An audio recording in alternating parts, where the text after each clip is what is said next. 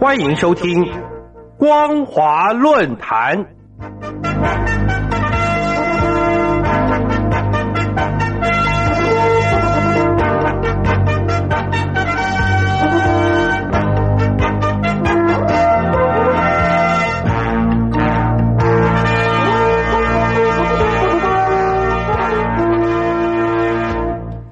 朋友您好，欢迎收听光华论坛，我是王琦。今天要跟大家谈论的主题是中共修武警法，武力多样运用。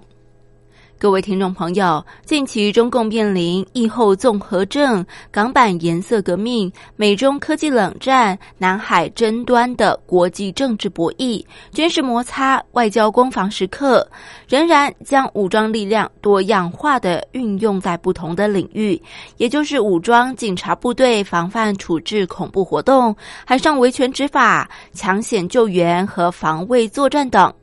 而中共也在六月二十号修正了《中华人民共和国人民武装警察法》，简称为武警法。不仅时机敏感特殊，更将是对于亚太周边以及台海安全情势造成影响。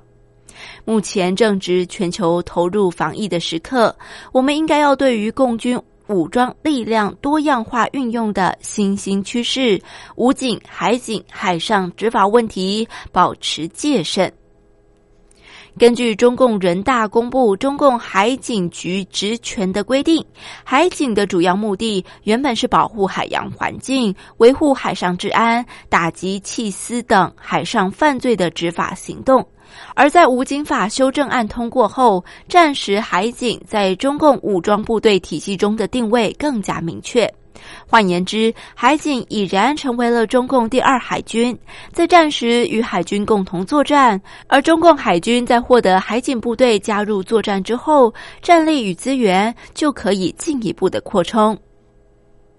武警法从两千零九年八月二十七号实施以来，在今年六月二十号第十三届全国人民代表大会常务委员会第十九次会议修正通过。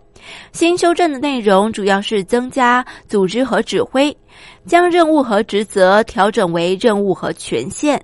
总则的部分明确规定，武警部队担负执勤、处置突发事件、反恐、海上维权执法、抢险救援和防卫作战任务，并且在任务和权限细化了执勤任务范围规定，增加了处置突发事件、反恐和抢险救援的任务范围规定。对于海上维权执法任务和防卫作战任务，做出了援引性的规定。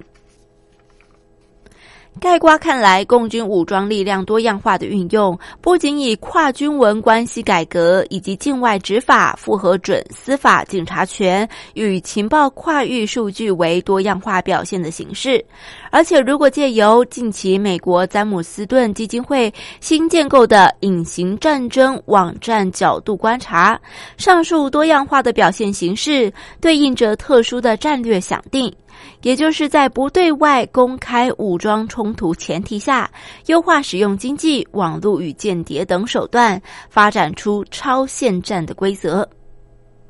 中共论述多样化的军事任务，原先在提出两千零九年中国的国防白皮书当中就已经展开了倡议，而在二零一三年四月十六